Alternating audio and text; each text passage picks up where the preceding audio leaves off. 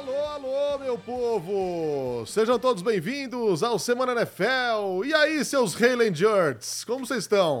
Rala, rala, Highlanders! Decidiu o jogo, hein? Mas Highlanders tá, não, tá meio estranho. Tá se cobrando, o que é positivo. Esse é só um dos assuntos do Semana NFL. Chega mais, avisa todo mundo, estamos começando mais um. Semana 12 em pauta, uma semana 12 luxuosa, com 10 jogos com transmissão dos canais ESPN, boa parte deles também no Star Plus, e com aquele que, se não foi o jogo da temporada ontem, Anthony Curti foi um dos melhores. Que espetáculo esse Bills e Eagles, principalmente no segundo tempo. O senhor vai bem? Estou desconfortável. Olá! Agora me, me ajeitei aqui. Ótima, olha que chique! Deixe seu like. O seu Olha! like. Eu sou o seu like. Eu sou o senhor like, senhor curte. Estou aqui. Deixe seu curte. Exato, estamos aqui. É, Olá, pessoas, com GC agora, coisa chique, hein? Fernando, estou bem. É, Queria passar uma dica interessante para o fã de esporte. Nós todos somos. Agora parece um merchan que eu estou fazendo, né? Nós todos somos bombardeados por ligações de telemarketing o tempo inteiro. Ah, é verdade. Então, né, isso não é diferente comigo, com o Fernando, com você que está em casa. Né? Laura Pausini deve ser bombardeada Ah, com telemarketing, por exemplo. Você falou dela no, no Semana NFL. E vou dar uma dica boa para você. Salve o contato da ligação de telemarketing com uma mensagem motivacional. Por exemplo, beba água. Você é incrível.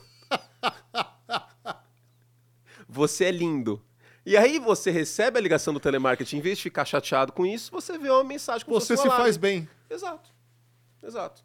Eu deveria passar o número do telemarketing que me liga o mesmo prefixo aqui todos os dias, mas agora eu tô hidratado por Eu causa gostei, desse- Anthony. Gostou? Gostei.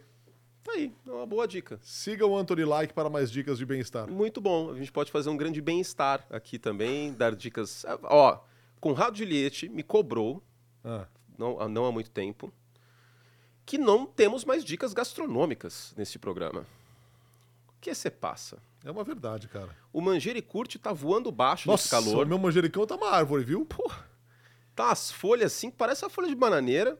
E vou fazer um pesto essa semana. Mas ele está espetacular, hein? porcamente plantado num pote de sorvete. Tá, mas você precisa fazer a transferência. Vai em qualquer loja de pet shop, de pets, aquelas grandes redes de pets, que eu não vou falar o nome pro comercial da ESPN não ficar bravo comigo. E lá tem vaso, tem adubo. Tem. Comprei adubo pro Manjericurte essa semana aí. Podia fazer uma. Será que eu posso abrir uma empresa de temperos e anunciar Tom Perra. aqui? Tom Perra. Tom Perra. Tá aí, então momento gastronômico no final hoje, se der tempo. Então vamos falar aqui, começando sobre esse Philadelphia Eagles, que é o melhor time da temporada em campanha, 10 vitórias, apenas uma derrota, que ganhou um jogo ontem contra o Buffalo Bills depois de ser engolido no primeiro tempo. Buffalo deu lá os seus tiros no pé, errou field goals, teve drops importantíssimos, teve um erro de rota no final do Gabe Davis, desentendimento Ei. com o Josh Allen. Acabou deixando a porta aberta. O Philadelphia não perdoa, é um time que se recusa a perder, foi lá e entrou. Times que são candidatos ao título, e isso vale para Kansas City também, isso vale para Filadélfia, você não pode deixar a porta aberta. Eu falei isso na transmissão ontem. Se você deixa a porta aberta contra times que são aguerridos, que têm bons quarterbacks, que têm bons técnicos, eles vão arrumar um jeito. Eles vão arrumar um jeito. Filadélfia de novo arrumou um jeito. Vocês têm ideia que foi a quinta vitória seguida, não é a quinta vitória na carreira, a quinta vitória seguida do Jalen Hurts, dos Eagles, quando atrás por 10 pontos ou mais no placar? E tem, e tem até uma outra estatística que eu não vou lembrar de cor, eu vou pegar aqui, que eu até mandei pro, pro diretor do League, o Andrei. Ó, o James Palmer tweetou aqui, a informação é do NFL Research. Os Eagles têm 5-0 nessa temporada, quando atrás no intervalo. O resto da NFL, 35-129. 35-129 é um aproveitamento de 20 e tantos por cento. Os Eagles têm 100%. Então, assim, o que explica essa anomalia? É um time diferente. E outra coisa que é muito importante a gente dizer, e isso é muito difícil de acontecer: um time perder o Super Bowl e chegar forte no ano seguinte não costuma acontecer. Existe até o paradigma dos Dolphins de 72, que perderam o Super Bowl e aí começaram a temporada seguinte invictos e permaneceram invictos. E foi uma coisa meio de elenco fechado do Don Shula, de falar assim, gente, a gente perdeu o Super Bowl, vamos com tudo ano que vem. Eles vieram. Os Eagles perderam o Super Bowl e estão vindo com tudo. Qual que é o papel de parede do celular do Jalen Hurts? É o pós-Super Bowl, confete caindo e ele perdendo o Super Bowl. Então, quer dizer, existe um mental muito forte em Filadélfia que precisa ser exaltado. O que não quer dizer que exista uma perfeição a ser exaltada, porque não tem. O Jalen Hurts, no geral, vem de duas partidas ruins. A linha ofensiva, sem o Len Johnson, que é um cara que tem histórico de lesão, não foi bem ontem. Não. Foi pressionado até no poder mais no primeiro tempo, mas no segundo tempo ele jogou bem sob pressão. E aí eu tiro o chapéu pro Jalen Hurts. E é isso que grandes quarterbacks fazem. Eles se reinventam. Eles conseguem se reinventar ao longo da partida. Se por um lado a gente pode observar o copo meio vazio, falar, pô, precisou de ajuste de novo porque o plano de jogo não era bom. Crítica a ser feita em relação ao Siriane, em relação a isso, em relação ao Brian Johnson no ataque, ok. Mas o mérito tem que ser dado porque foi um time que não se entregou de novo e que está invicto em casa. Lembrando, a derrota foi para os Jets, uma boa defesa que ainda estava com tesão naquele momento. Agora ela está de saco cheio. Naquela época ainda estava a Vera, fora de casa, com turnovers do Jalen Hurts. Existe perfeição? Não. Turnovers estão acontecendo. Tem mais interceptações de Jalen Hurts neste ano, na semana 12, que teve no ano passado inteiro. A defesa aérea faz um bom trabalho neste ano? Não. Defesa ano passado foi muito melhor. Ano passado liderou a NFL em sacks. Neste ano, 12 segundo. Não é perfeito. Mas existe um verniz vitorioso e um mental muito forte que Buffalo não tem. E eu acho uma coisa muito positiva. É, o próprio Jalen Hurts sabe que a coisa não está muito confortável para ele. E ele sai do jogo e dá uma entrevista ainda no campo, no calor do jogo, dizendo: Eu não posso ter primeiros tempos como eu tive dessa vez. E eu acho isso muito legal. É, é uma, é uma postura de quem é líder, de quem sabe que tem que carregar o time e não o fez no primeiro tempo. Sim.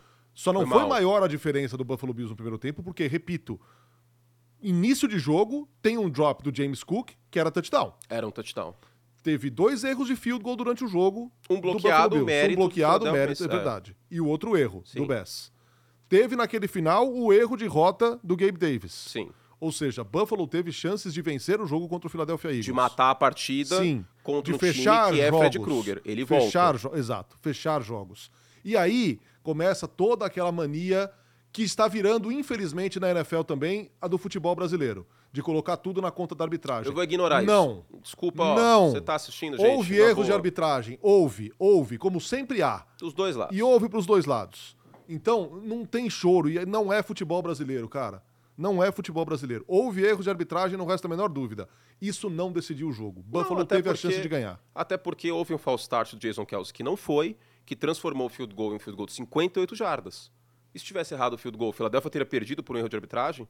Sendo que do outro lado teve um monte também, não vou entrar no mérito. Se você quer ouvir arbitragem, não é, este não é o seu lugar. Não, não. não esse podcast não vai falar sobre isso. O podcast vai falar sobre questões técnicas, narrativas técnicas, jogadores e técnicos. Eu não vou entrar no mérito não, porque, porque agora, agora qualquer lados, time que perde, ah não, teve um monte de segurada que não foi marcada. Então, gente. ó, gente, se quiser ir por esse caminho, pode ir. O meu conteúdo, não. esse podcast não vai por não, esse caminho. Não, e desiste da NFL, não né? Vai, exato. A arbitragem é ruim pra caramba em outros esportes ela é ainda pior, a arbitragem da NBA é ainda pior do que da NFL. Eu não vou entrar no mérito, de coração, não vou entrar no mérito. O false start do Jason Kelsey não foi. Teve falta que não foi marcada. Para mim, eu até concordo com a, com a, explicação que o Gui deu, mas dava para marcar aquele horse collar. Tava Porque depois tem uma pegada nas costas. É, mas assim, a gente vai ficar nesse, nesse negócio de arbitragem, gente, desculpa, mas meu, meu, meu tesão é quarterback, meu tesão é rota, minha vontade é falar do jogo, gente. Eu não vou entrar em mérito de arbitragem, já erraram para tudo quanto é lado esse Exato. ano. Já erraram a favor do Buffalo Bills contra os Giants, o Darren Waller, lembra? Sim. Não vou entrar no mérito. Já falou que tinha que falar aqui, ó, segue e essa vai ser a última vez, a não ser que seja uma coisa completamente escancarada, tipo aquele Saints e Rams, aquela interferência de final de conferência que não é Nossa é marcada. Senhora, Se sim. for aquilo, aí beleza, aí a gente entra no mérito. Senão, ó, aqui não. Não. Não vou ficar aqui falando só de arbitragem. Vamos seguir. É... Buffalo Bills. Lembra na transmissão que eu falei na campanha que vira field goal? Por que que Buffalo tá marcando tão no fundo do campo e entregando tanto espaço? Deu muito centro do campo ali. Pô, passe cara, curto. Foi de passe curto um e passe curto. Tinha mais de um minuto e meio Entende? E aí tem uma, uma estatística interessante. O Josh Allen entrou nesse jogo 0 de 5 em prorrogação, ok? Ok. O Josh Allen não tem um passe tentado entrando nesse jogo para mais de 15 jardas em prorrogação. em prorrogação. E aí? É culpa dele também, mas não é uma postura um tanto quanto conservadora da comissão técnica? Quando que o McDermott vai começar a ser questionado? E o touchdown? O Mailata, você viu a declaração do Mailata? Não. Assim, ó, quando a gente viu a jogada do safety indo pro outro lado, a blitz vindo do lado direito, sendo que tem várias vezes que o Jalen Hurts executa essa jogada no red zone, a gente não acreditou. Porque ele teve uma passarela para entrar na end zone. Sim. E aí, isso não é na conta da comissão técnica, que não conhece algo que a própria linha ofensiva dos Eagles olhou e falou: sério?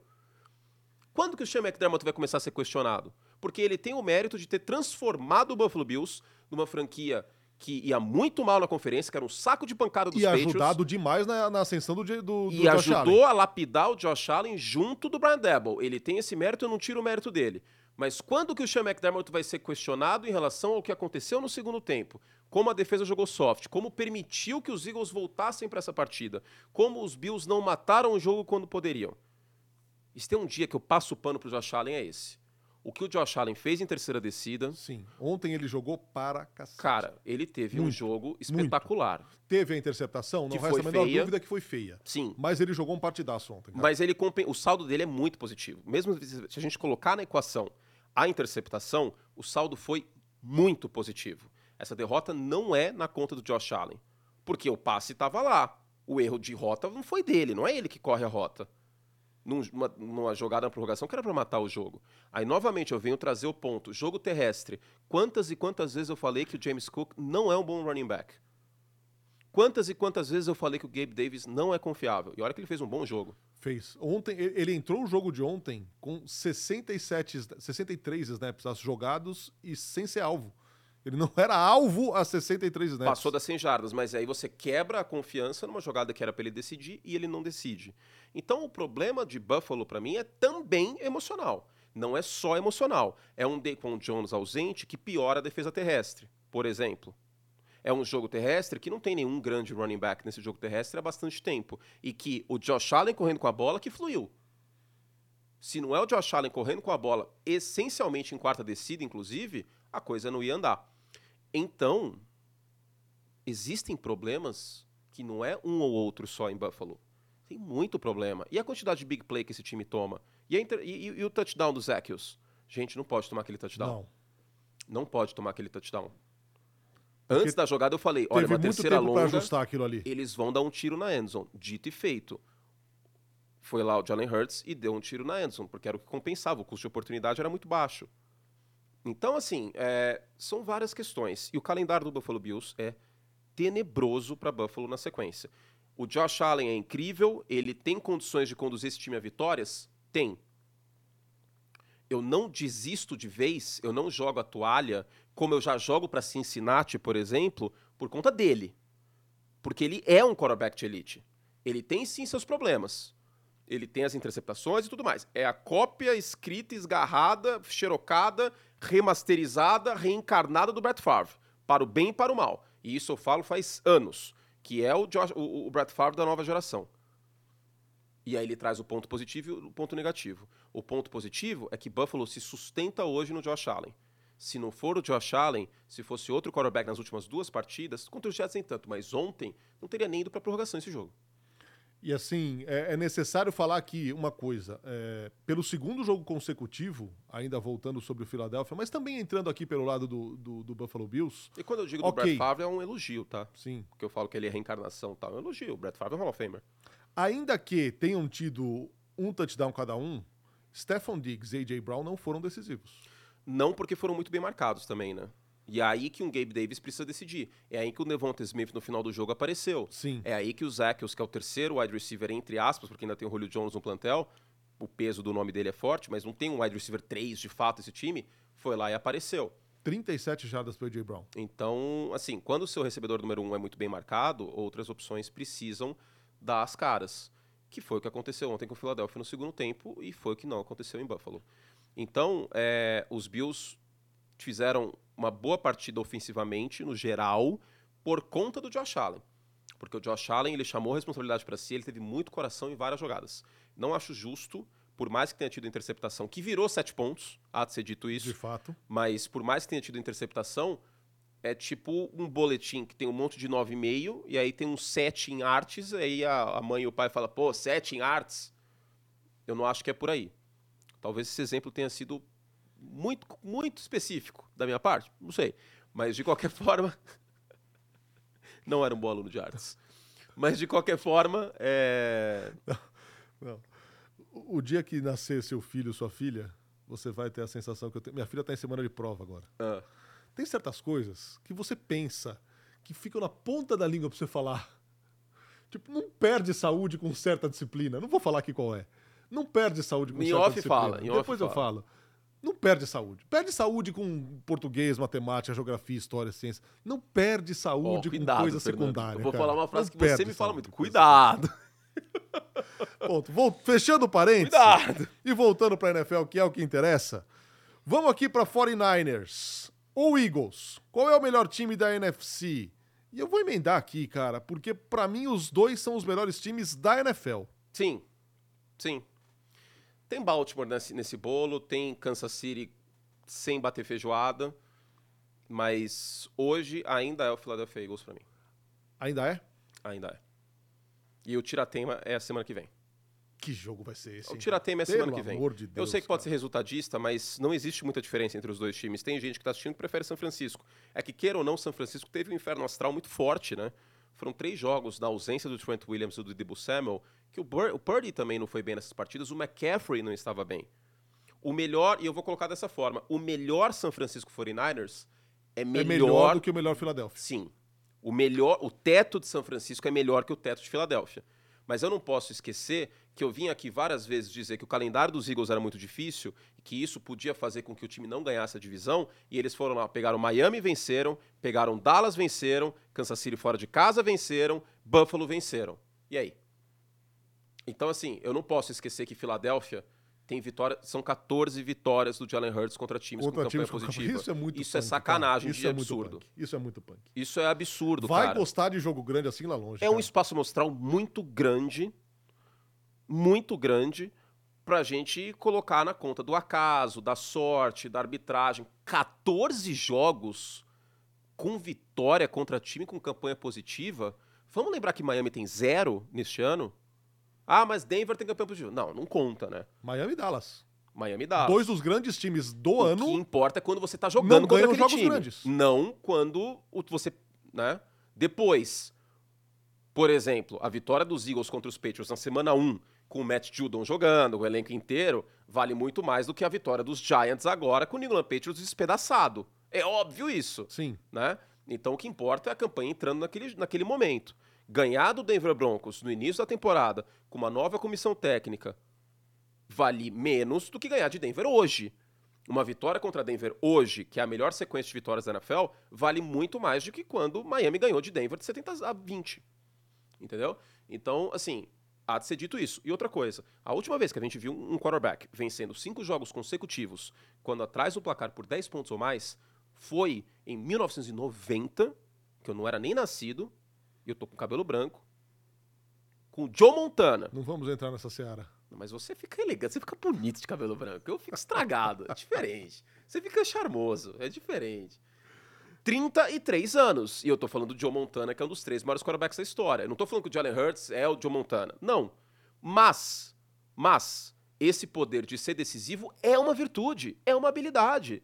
Se eu falo que disponibilidade é uma habilidade e usei isso pra bater muitas vezes no Garópolo, e a gente usou pra falar sobre o Lamar Jackson, e eu bati no Joe Burrow, que é o meu quarterback preferido de todos da NFL, é, é preferido, mas eu tenho que bater nisso também.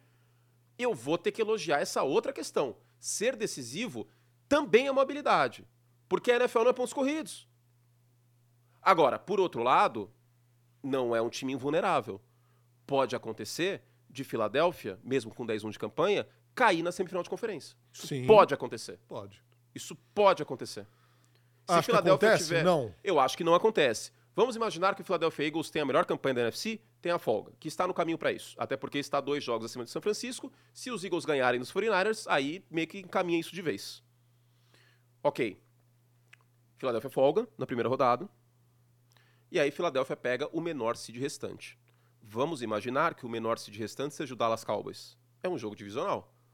Eu apostaria hoje em Dallas? É claro que não.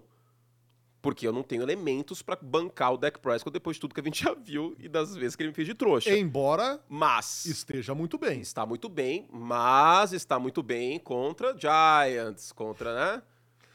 É aquela história. Precisa ter o que tem o Philadelphia. Isso. Se o Dak Prescott jogar Jogo assim, grande. em jogo grande, e se jogar assim essa quinta-feira contra Seattle, que tem campanha positiva, eu vou vir aqui elogiar, faço questão. Não é uma perseguição no Dak Prescott, não, não estou sendo corno, porque o Dak Prescott me ferrou nesse ano, eu fiz com cara de trouxa, aí eu vou começar a perseguir o Dak Prescott. Eu não sou piegas, eu não sou idiota a esse ponto. Se você acha isso de mim, por que você está assistindo? Porque eu seria um mau profissional. Eu não sou um lixo de pessoa a esse ponto. Começar a perseguir o cara tem que ser muito Não, baixo. pelo amor de Deus. É um contexto. Isso aí é teoria da conspiração. O meu peso em relação a Miami é o mesmo peso que eu tô dando pra Dallas. É o mesmo peso. É ou não é? É total. É o mesmo peso. Total. Se Dallas ganhar de Não, e Seattle, são, e são dois ótimos sobe. times que precisam ganhar jogo grande. Sim, não adianta ser sim. só bom, E- beleza. E, qual, que é, ser. qual que é a análise? Eu puxo isso do college football, que muitas vezes, e que tudo bem, é outro sistema tal, mas no college a gente vê muito isso. Um time de uma conferência várzea, que amassa todo mundo, aí chega na semifinal do college, pega um time mais forte, plou. Entendeu? Então, assim, se esses dois times tiverem jogos grandes, ganharem, jogarem bem jogo grande, eu vou elogiar, faço questão. Assim como eu critiquei muito o Vance Joseph, e vou criticar o Vance Joseph. Mas eu tenho que elogiar o que ele está fazendo com a defesa de Denver, que força turnover adoidado, que está limitando o adversário em pontos, que fez um excelente trabalho contra Cleveland, que fez um excelente trabalho contra Kansas City. Então, não existe perseguição. Não existe isso. Assim como o Trevor Lawrence, que a gente bateu muito, eu vou ter que elogiar.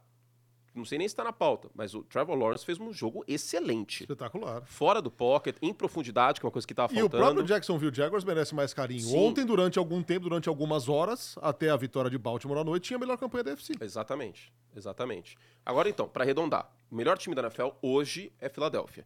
O melhor time possível da NFL, no plano das ideias, Aristóteles, da potência, é São Francisco. Tudo dando certo, o mundo ideal é o São Francisco 49ers. Certo? Então é o que a gente vai ver nessa próxima semana. Se aparecer o melhor 49ers, é São Francisco. Agora, diga-se que o Brock Purdy não fez um bom segundo tempo contra Seattle. Eu não achei um bom segundo tempo. Achei esquisito. É, vinha de um grande jogo. O jogo perfeito, né? De, Sim. de rating, né? Ontem não foi tão bem. Virando a página. E só uma última coisa. Hum. A gente não tem um podcast prévia ainda, né? Não. A gente revê a semana. Eu digo ainda, não é porque a gente está negociando nada, não. É que, sei lá, pode ser que tenha um dia, mas hoje a gente não tem. Sabe um fator que pode ser muito decisivo em 49ers e Eagles? Vai parecer um absurdo o que eu vou falar. Kicker. O Jake Elliott é um kicker top 5 na NFL. O Moody é um calouro que já teve N problemas nesse ano. Já deixou de ganhar jogo. Sim. Isso, isso num jogo tão parelho como 49ers e Eagles, na semana que vem, na semana 13 e num potencial encontro em pós-temporada, pode ser muito, muito, muito importante. Faz sentido. E eu vou dizer uma outra coisa aqui. Não tenho palpite formado, mas o- para, para quem vai ganhar a conferência hoje, mas eu tenho um palpite formado de conferência campeã do Super Bowl.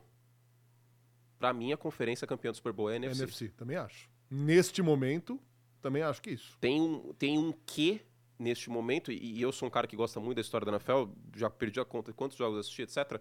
A gente tem um, clima que a gente tinha no início dos anos 90 de Dallas e São Francisco. Que a final da NFC era o Super Bowl antecipado. Pelo menos esse me parece ser o panorama hoje. Claro que é diferente, porque a gente vive numa época muito melhor de quarterbacks, e um Patrick Mahomes da vida pode desequilibrar, coisa que a gente não tinha muito naquela época. Tinha um Dan Marino, tinha um Jim Kelly, mas não, os Dolphins a gente sabe que teve problemas em playoffs, os Bills em Super Bowl era uma coisa louca.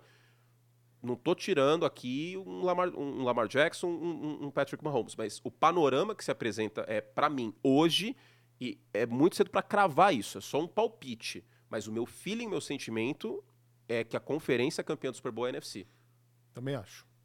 Eu hoje e é uma questão de prognóstico de Estou favoritismo. de acordo. A AFC tem mais bons times, bem mais Sim. bons times do que a NFC. Sim. Só que os ótimos times da NFC são melhores do que os ótimos times da AFC. Pra mim, qualquer time que vier da AFC, e óbvio que o Mahomes pode desequilibrar, como desequilibrou contra a Filadélfia.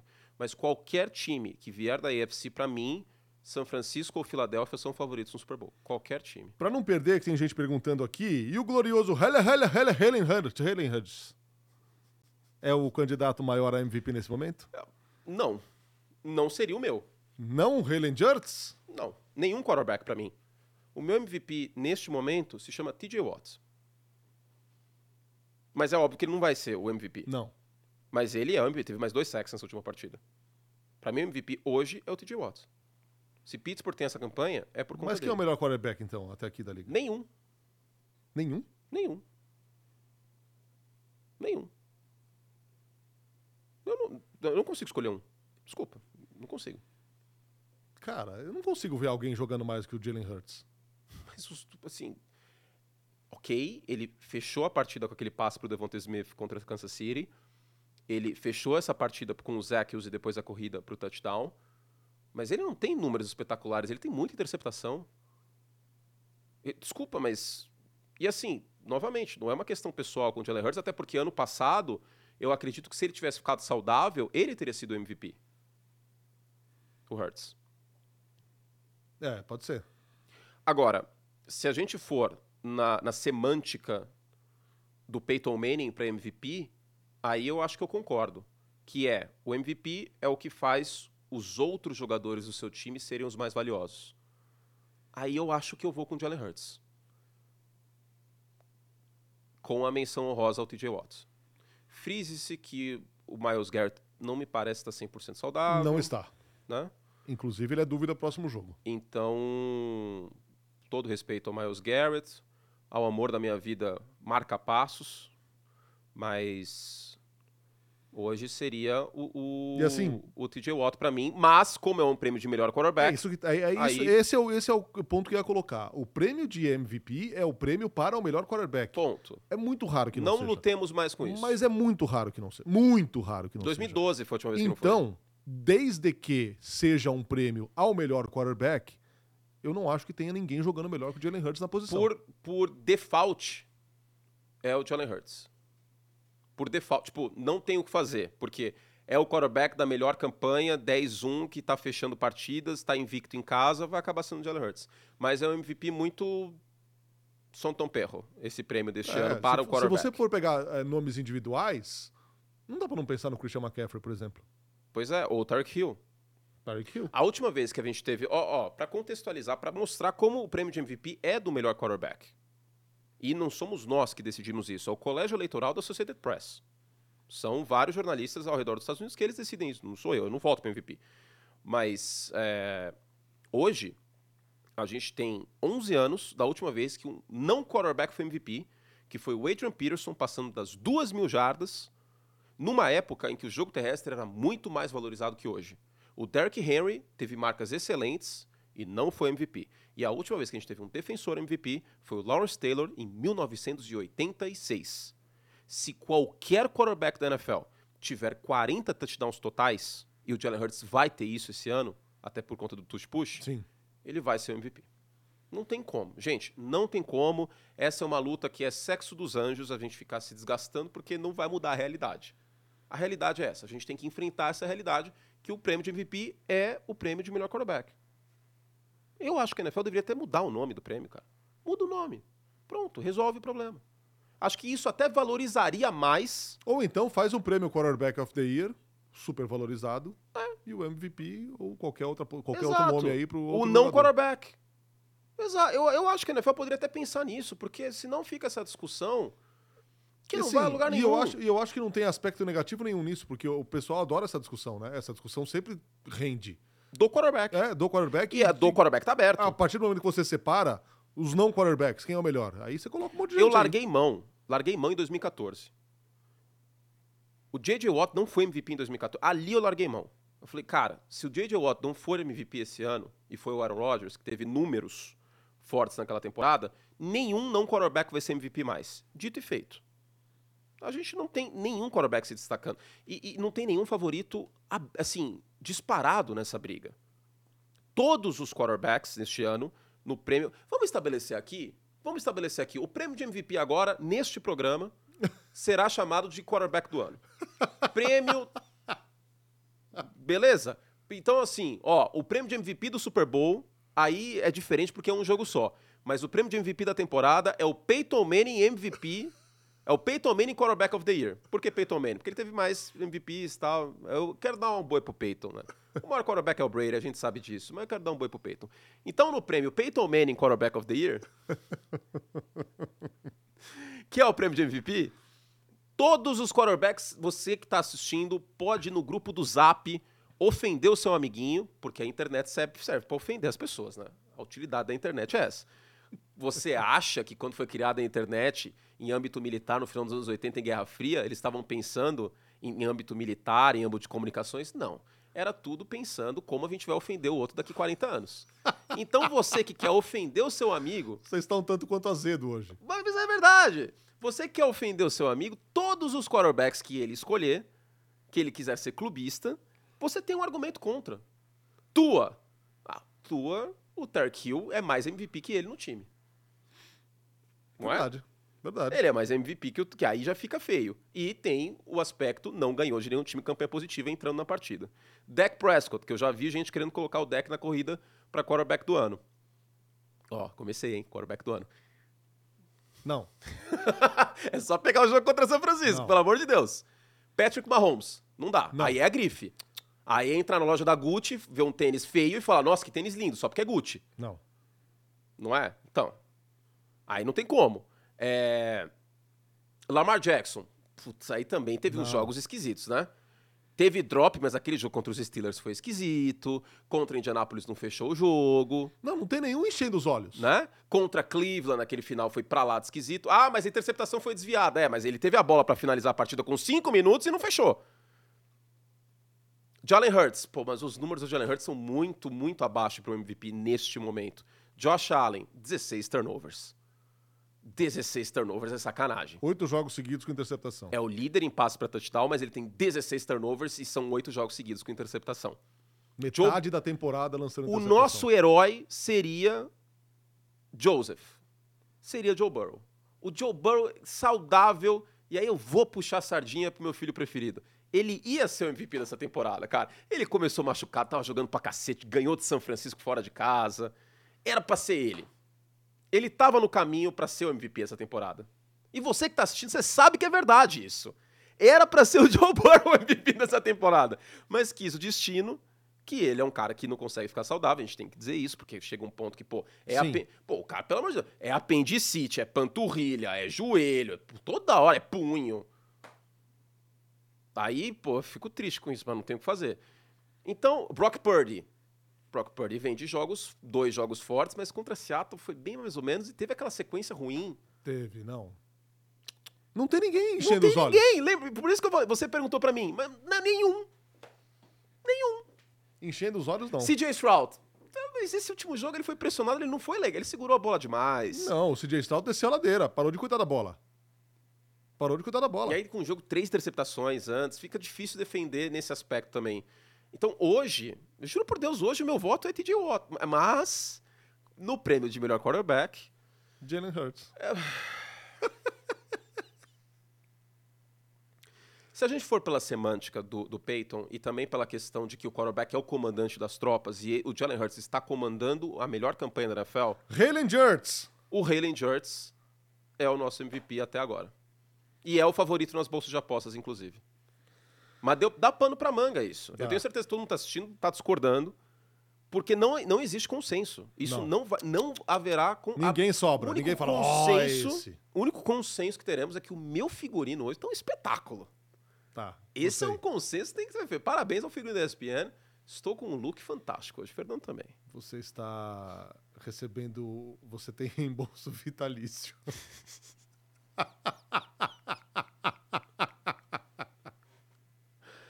Ai, ai, se você não entendeu o que o Fernando quis dizer, abre o jogo Super Bowl há dois anos.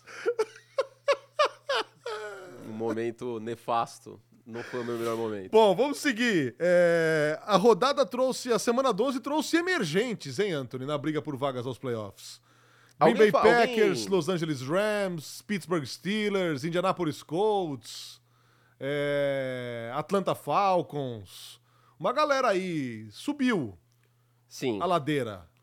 Quantas pessoas estão online? A gente tem que agradecer as pessoas Quase pelas, 1.300. pelas Muito obrigado. barbaridades que são ditas aqui. Tá todo mundo com nós. Muito bom. É, Classe média emergiu, hein? A desigualdade social foi combatida na NFL nessa última semana através da defesa. O maior programa de distribuição de renda da NFL chama Defesa nessa temporada. Repete os times.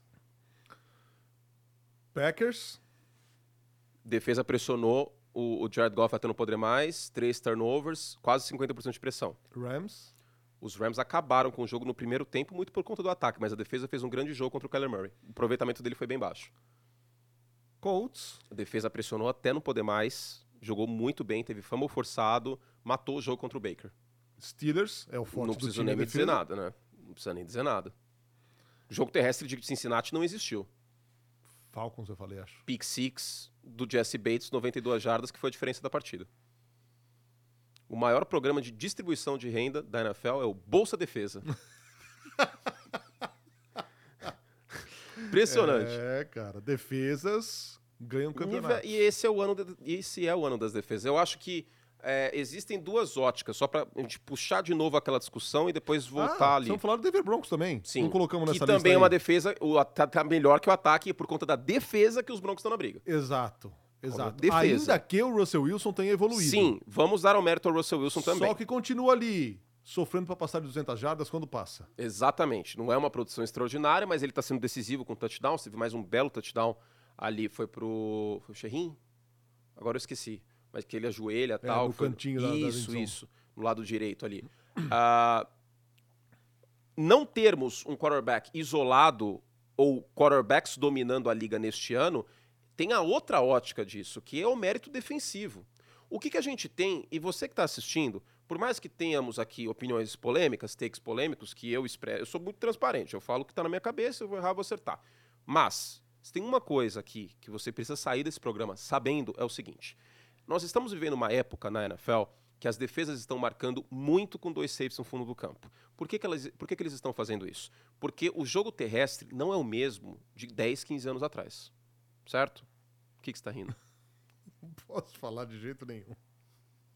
Siga. Ok, em off você fala. Então, se você tem dois safeties no fundo do campo, você tem que correr bem com a bola. Só que a gente não tem os running backs que a gente tinha antigamente. A gente tem bons running backs, mas a gente não tem como tinha antigamente. E para complicar, a gente tem muitos bons running backs em times ruins. Exemplo, o Derrick Henry. Ainda é um bom running back, Sim. mas o time é ruim. Inclusive, ele teve Nossa, cara. um trabalho excelente Titans, nesse último jogo, quebrou o tackle até não poder mais, anotou touchdown. Os Titans venceram muito por conta dele, porque pressionou o Bryce Young, mas também Eu por tô conta dele. colocando qua- ele e Justin Herbert quase na primeira página, porque É. os dois estão perdendo tempo de vida. É isso. Nos times que eles estão. Exatamente isso. Então, o que, que acontece?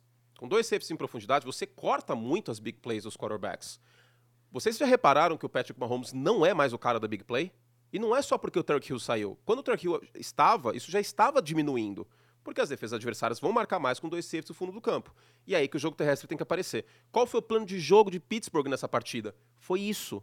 E aí, um Joe Mixon que estava sendo maquiado pelo Joe Burrow e uma linha ofensiva que estava sendo maquiada pelo Joe Burrow não conseguiu jogar bem. Para completar, se você tem um quarterback ruim, a defesa não vai respeitar esse quarterback, vai colocar um front com vantagem numérica para defender a corrida, e aí acontece o que acontece com o Derrick Henry. Um monte de corrida contra sete, contra oito homens no front. E aí ele não vai para lugar nenhum. Então, as defesas, esquematicamente, elas responderam. Porque elas estão, elas estão desafiando os oponentes, muitas vezes, a correr. E, se tiver um quarterback que a natureza marca, aí vai ficar ainda mais difícil. Então, esse é o ano das defesas. 2023 é um ano defensivo no futebol americano.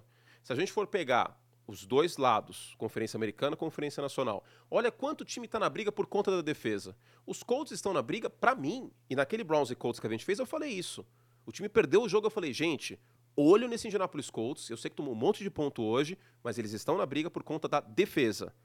Eles estão na briga por conta da defesa. Foi a defesa dos Falcons, reforçada com o Jesse Bates, que ganhou esse jogo. O Kansas City Chiefs tem uma várzea de corpos de recebedores, com o Rashee Rice melhorando. Eu vou destacar ele de novo, mas Kansas City tem uma das três melhores defesas da NFL. O Baltimore Ravens, que concorre à folga, tem a melhor defesa da NFL. E só tomou o primeiro touchdown ontem no final do jogo. Preciso fazer uma pergunta. Agora e o Buffalo Bills tem uma defesa ruim ano. agora que você falou de Rashee Rice, de Kansas City Chiefs que não estica mais o campo, que não tem mais passe longo, Mahomes não tem mais big play. Quem é o coordenador ofensivo?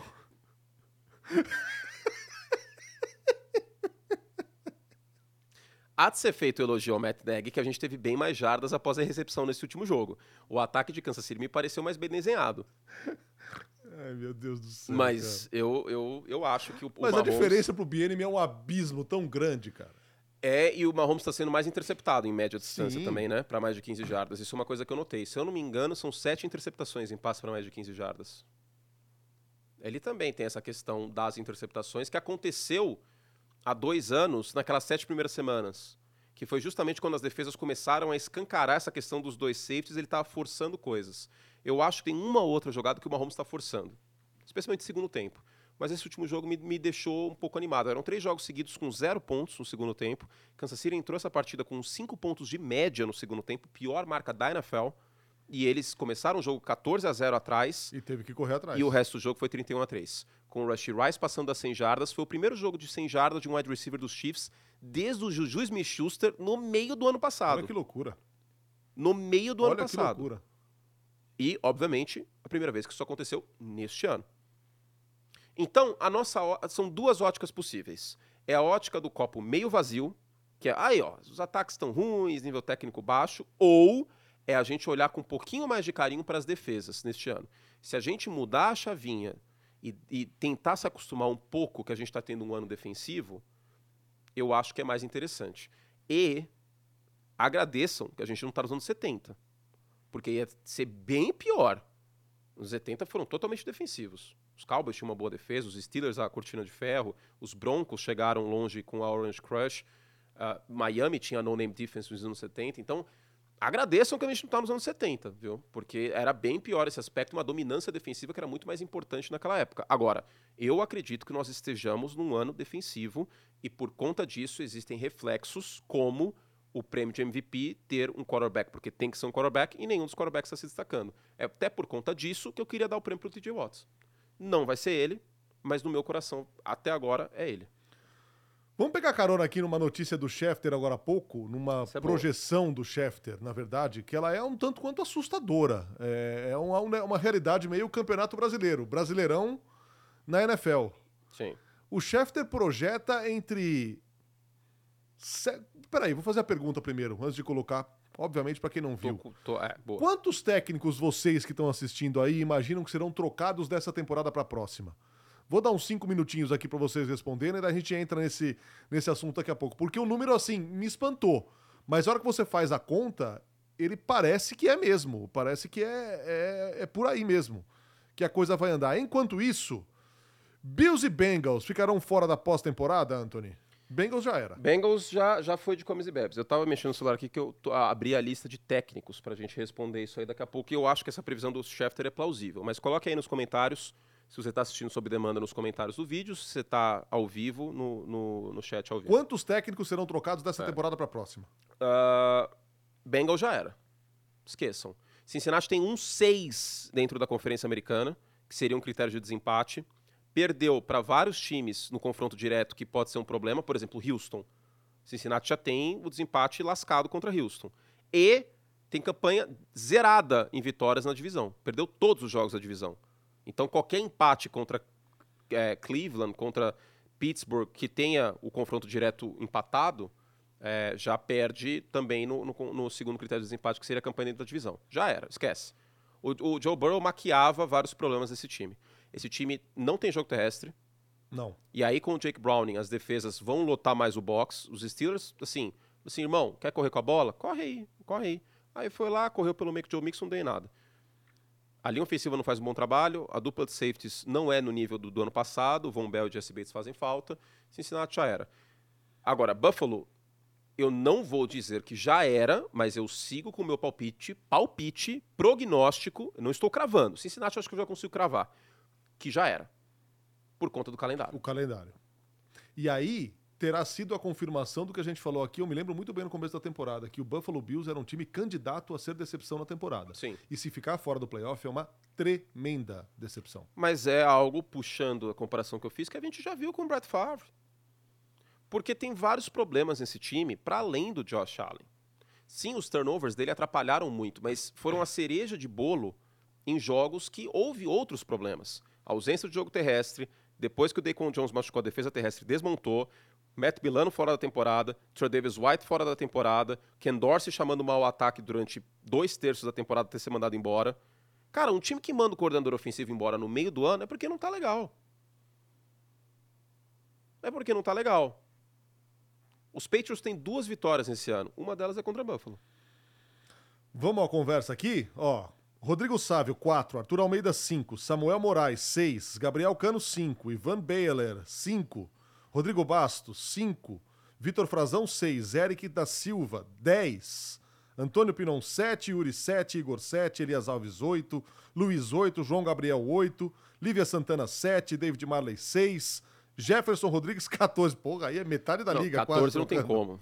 Christian Rocha, 7. Rei do Café, 8. Rei do café. Matheus Ferronato, 7. Elias Alves, 8. 6 pro Victor. Caio Silva, uns 10. Luiz Fernando, uns 8. O Schefter projetou ali entre 7 e 10 treinadores.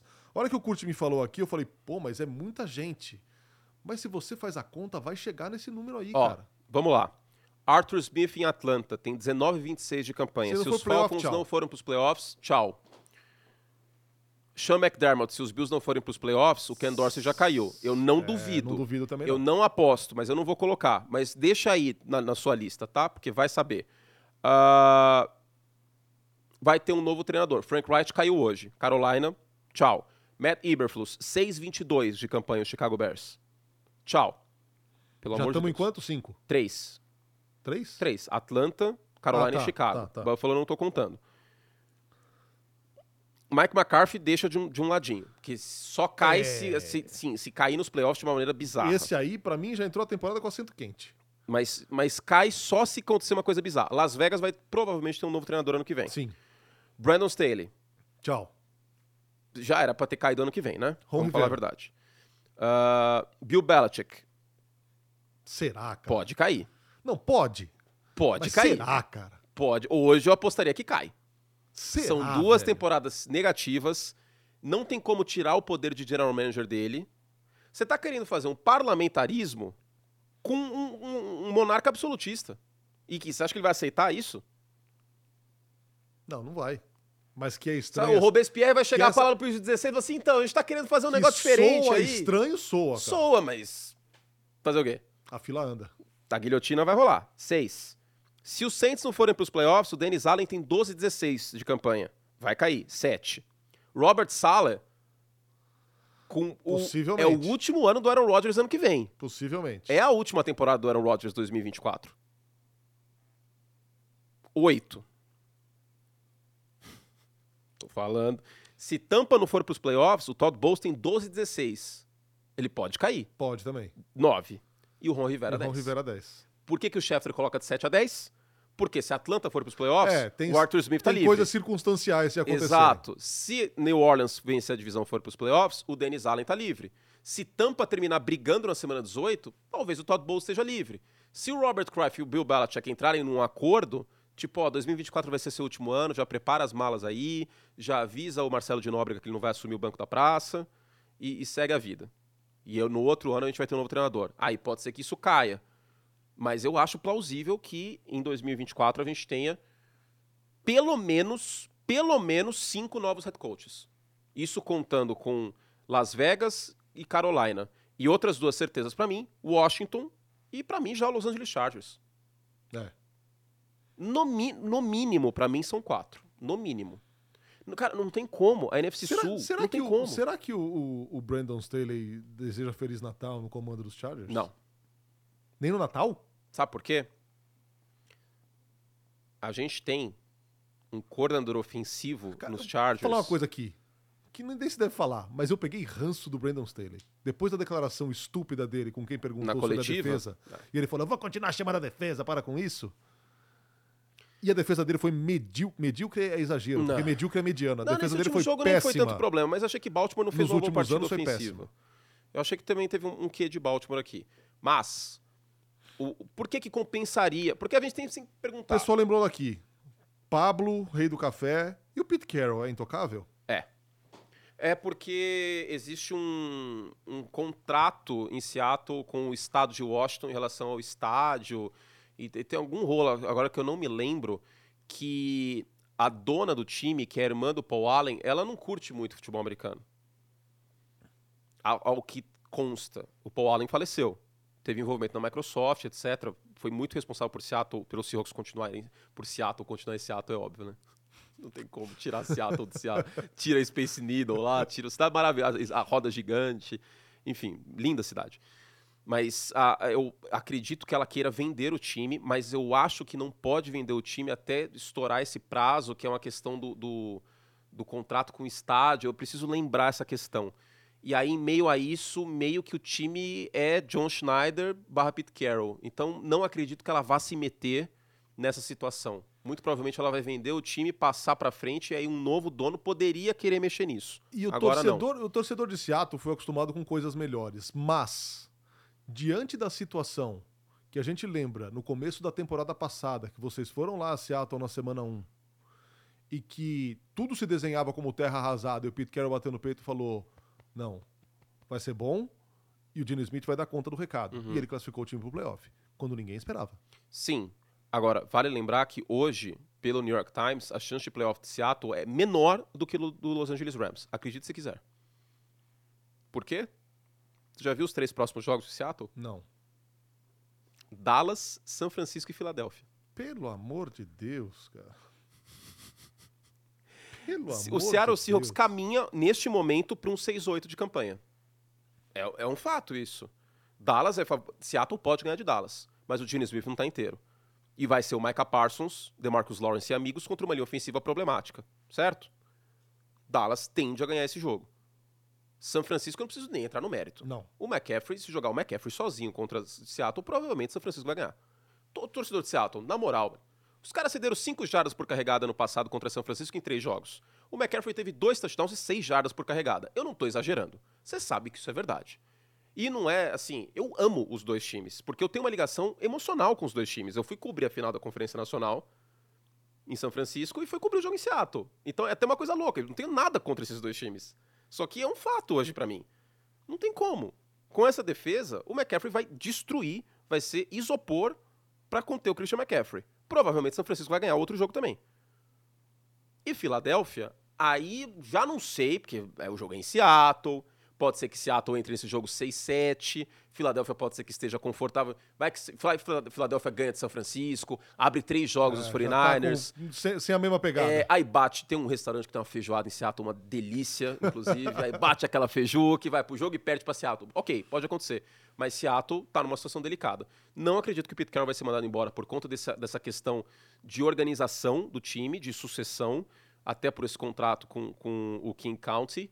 Ah, em relação ao leasing do estádio. Agora, eu, eu confesso que eu, eu preciso lembrar essa questão que eu tinha visto há algum tempo. Eu tinha visto isso aí antes da temporada do ano passado. Porque tava caminhando pro, pro Pete Carroll ser mandado embora no passado, né? Sim. Você troca o melhor jogador da história do time, um futuro Hall of Famer, e vai de Dino Smith pra, pra temporada, imaginava-se que Seattle ia ser um saco de pancada e que ia dar tudo errado, e que ele deveria, barra poderia ser mandado embora. E aí eu fui atrás e, e acabei descobrindo isso. Então, não, Pete Carroll eu acho que não cai. Último tema, estamos chegando em cima da hora. Manjericão. Ataque dos Steelers, melhorou de verdade? Sim, mas não o suficiente. Você sabia que foi a primeira vez que os Steelers passaram das 400 jardas Na temporada? desde que o Matt Canada. Não, Não. desde que o Matt Canada assumiu como coordenador ofensivo? Pelo amor de Em Deus. nenhum jogo do Matt Canada, os Steelers tiveram 400 jardas de Uhum. ataque. Nenhum jogo. Nenhum. O que, que mudou? Tem que ser considerado que agora ele está saudável, mas o Pat Frymouth foi mais envolvido e os Tyrants, como todo, tiveram uma participação melhor. Cincinnati marcou muito com dois safeties e quando você marca com dois safeties, o meio do campo fica vulnerável. Já teve no primeiro quarto uma jogada com o Frymouth numa rota assim, no meio do campo, uma rota vertical, que ele conseguiu um impacto. Então, houve mais verticalidade, mas também as laterais foram exploradas. Teve uma recepção do Pickens, uma terceira para oito. A gente viu um Kenny Pickett mais ousado. E aí eu vou voltar a algo que a gente conversou há duas semanas. Lembra que eu falei que de duas uma, ou o Kenny Pickett está sendo covarde por si, ou o Matt Canada está na orelha dele Travando falando, irmão, freio de mão puxado, você é um Fusca, tem quatro marchas. Não engate a quinta marcha. De duas, uma. As duas falavam muito sobre o que é o Kenny Pickett, que não é um excelente grande quarterback. Na ausência do Matt Canada, o Kenny Pickett tem que mostrar serviço. Porque senão, não dá para garantir o futuro do Kenny Pickett. Se o Kenny Pickett passar do bode expiatório jogado fora o Matt Canada não jogar bem, como jogou de maneira pavorosa contra o Cleveland Browns, defesa boa por defesa boa, o Russell Wilson fez seu serviço. Sim. E o Russell Wilson não é um dos sete, cinco melhores quarterbacks da NFL hoje. Aí o Kenny Pickett começa a ter o dele na reta. Então talvez a agressividade veio um pouco por aí, mas o plano de jogo também foi melhor. Najee Harris quase 100 jardas, os Tyrants mais envolvidos, melhorou. Porém, um de quatro na red zone. Melhorou, mas 16 pontos. Mas quem diria que o Pittsburgh Steelers estaria na briga nessa conferência insana a essa altura? E quem diria. eu desse vou dizer jeito- mais. Cara, eu confesso, eu sou um devoto de Mike Tomlin, cara.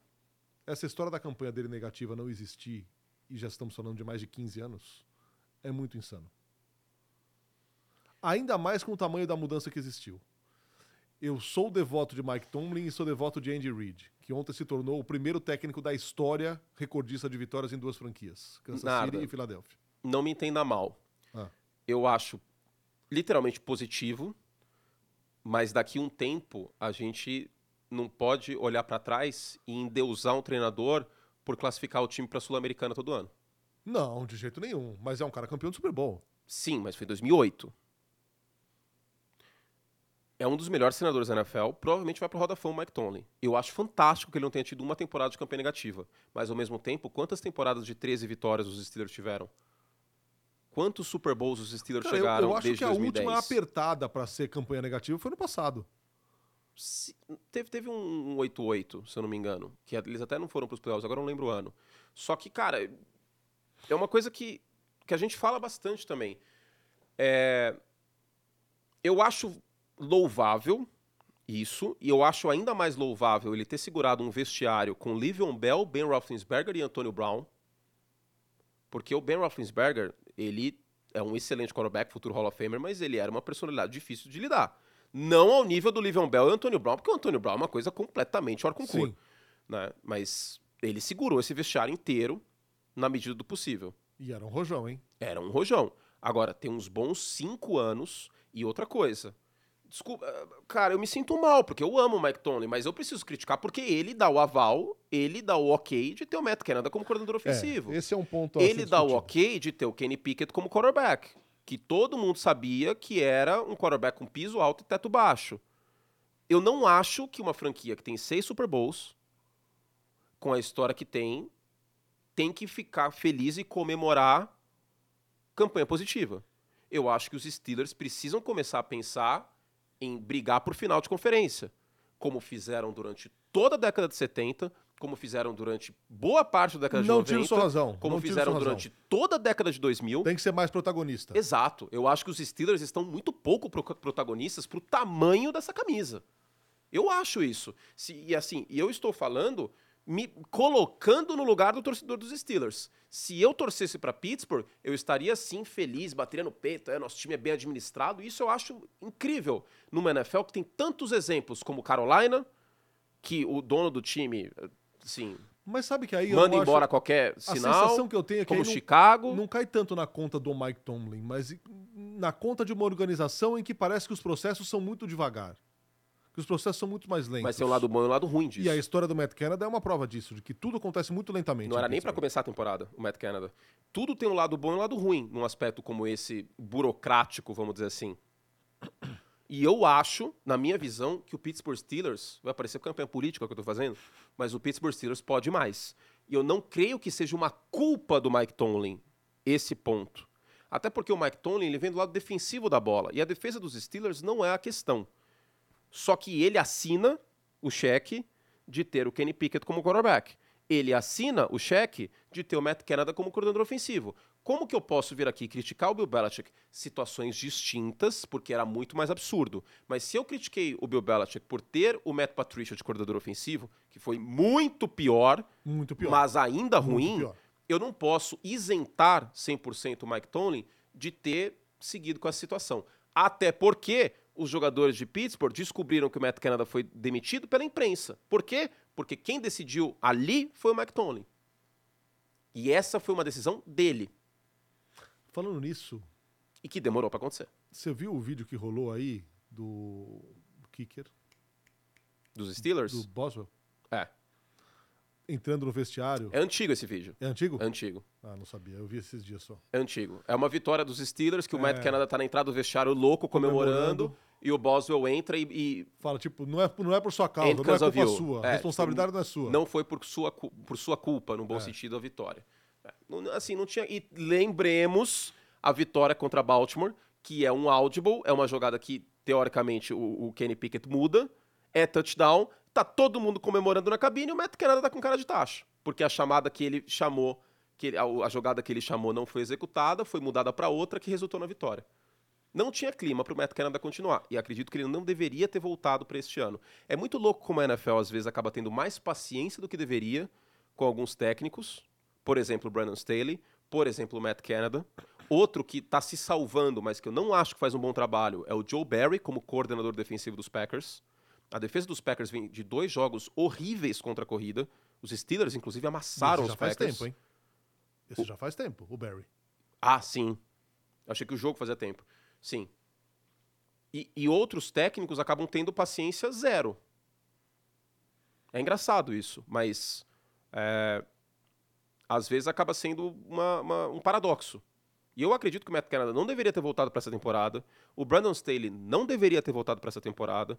O Ron Rivera, eu entendo o contexto, porque o Ron Rivera é uma figura muito respeitada na NFL. O Ron Rivera é um cara que lutou contra o câncer, venceu o câncer. Então, existe até uma questão superação. de respeito a ele, de não mandar o Ron Rivera embora no meio do ano, embora possa ter um saldo positivo disso, que é ver o Eric Bieniemy como, como técnico interino. E assim como esse os me Chargers... parece um projeto, porque ele não trocaria Kansas City por Washington, É. ainda que o cheque seja maior, se ele não fosse ser técnico de Washington. Exato, exato. E aí, por que, que, por que, que a demissão do Brandon Staley seria algo útil para os Chargers? Porque você poderia promover o Kellen Moore a head coach, que era uma figura que já foi considerada a head coach quando estava como coordenador em Dallas, e aí você dá alguns jogos pro, pro, pro Kellen Moore sem, é, sem pressão para ver que às vezes dá certo e você efetiva o cara. Última aqui, atendendo a Joyce. Narda, se der tempo, sobre Carolina, Frank Reich foi bom de piranha ou tem parcela de culpa na situação dos Panthers? Como diria a grande Chiquinha, as duas coisas. Cara, eu não entendi por que chegou o Frank Reich. Porque ele lapidou o Carson Wentz em 2017. É, não me parece que tenha feito a mesma coisa com o Bryce Young. E aí ele tinha o salvo-conduto de que em, em Indianápolis ele só teve refugagem de quarterback, né? Foi um grande restodonte de quarterbacks no Indianapolis Colts, um buffet de restodonte eterno depois Sim. que o Andrew Luck aposentou. Jacoby Brissett, que, pô, é um reserva muito competente, mas não serve como titular. Philip Rivers, que tava mais pensando no décimo filho do que, entendeu, em jogar futebol americano, no nível que ele já jogou. O Matt Ryan, só o pó. Tadinho do Matt Ryan. O Matt Ryan, a- o passe dele era a coisa mais lenta do mundo nessa altura da carreira. Então houve. Ah, o Carson Wentz, vou nem entrar no mérito, que aquilo lá foi completamente louco. E aí considerou-se que, bom, ele fez um trabalho legal em Filadélfia, o Doug Peterson caiu de produção e o Carson Wentz também depois que o Frank Reich saiu. É uma figura respeitada também no todo. O Frank Reich, pouca gente sabe, mas foi o melhor quarterback reserva da NFL nos anos 90. E eu sei que parece qualquer coisa isso, mas o quarterback reserva, ele é um protótipo de head coach. Porque ele fica ouvindo as chamadas com a pranchetinha na mão. Sim. Existem alguns exemplos de quarterbacks reservas que viram head coach. Outro exemplo, o Gary Kubiak. Foi quarterback reserva do John Elway e foi campeão do, do Super Bowl com os Broncos. Foi ele? É, foi ele, em 2015. Então, enfim, uma figura respeitada. E aí considerou-se o quê? O Frank Wright com um quarterback que vem do draft, que não é uma refugagem, um cara no resto da carreira, na reta final, que já tá pensando em aposentadoria, vai dar certo. Só que Carolina é um, um prédio com 280 rachaduras. O Bryce Young Nossa. não consegue cara. processar o jogo na velocidade que é pedida dele hoje, o que não significa que ele já é um bust. Não significa isso. Porque o Josh Allen foi mal no primeiro ano, o Trevor Lawrence foi mal no primeiro ano. Não vamos queimar de vez o Bryce Young, ok? Só isso que eu quero falar sobre o Bryce Young. Mas ele tem uma parcela de culpa. A linha ofensiva é uma tragédia. O left guard, por exemplo, o Zavala, é péssimo. O Adam Tillian talvez seja o melhor recebedor do time. Que acho que Minnesota não queria nem de graça Não. nesse momento. E o jogo terrestre é uma completa negação. Como resultado, um quarterback calouro, apavorado, que lança pick o tempo todo, que jogou mal até não poder mais sob pressão contra a Tennessee, e que vem jogando mal sob pressão, uma linha ofensiva que não abre espaço para o jogo terrestre que vai mal no jogo aéreo. E a cereja do bolo eh, são chamadas equivocadas, como no final dessa última partida. E aí, o que acontece? Ele tem parcela de culpa? Sim. Ao mesmo tempo, ele vira boi de piranha, até porque não é como se Carolina tivesse a primeira escolha geral do draft ano que vem, porque é de Chicago.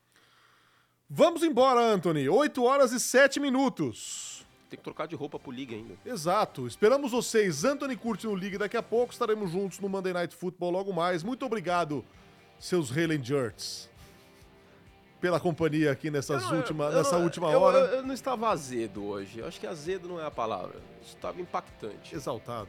É, é. Eu acho que eu falei algumas coisas importantes hoje, na minha visão. Vamos embora então, hein? Muito obrigado, gente. Mais uma vez, obrigado aí. Mais de 1.500 pessoas aqui simultâneas acompanhando o Semana NFL, que volta na próxima semana, repercutindo a semana 13. Ainda tem um golinho de semana 12 que foi demais. Logo mais no Monday Night Football. Adeus. Fizemos o que podíamos. Adeus. Hoje, hoje Fizemos. Tchau, gente. Valeu.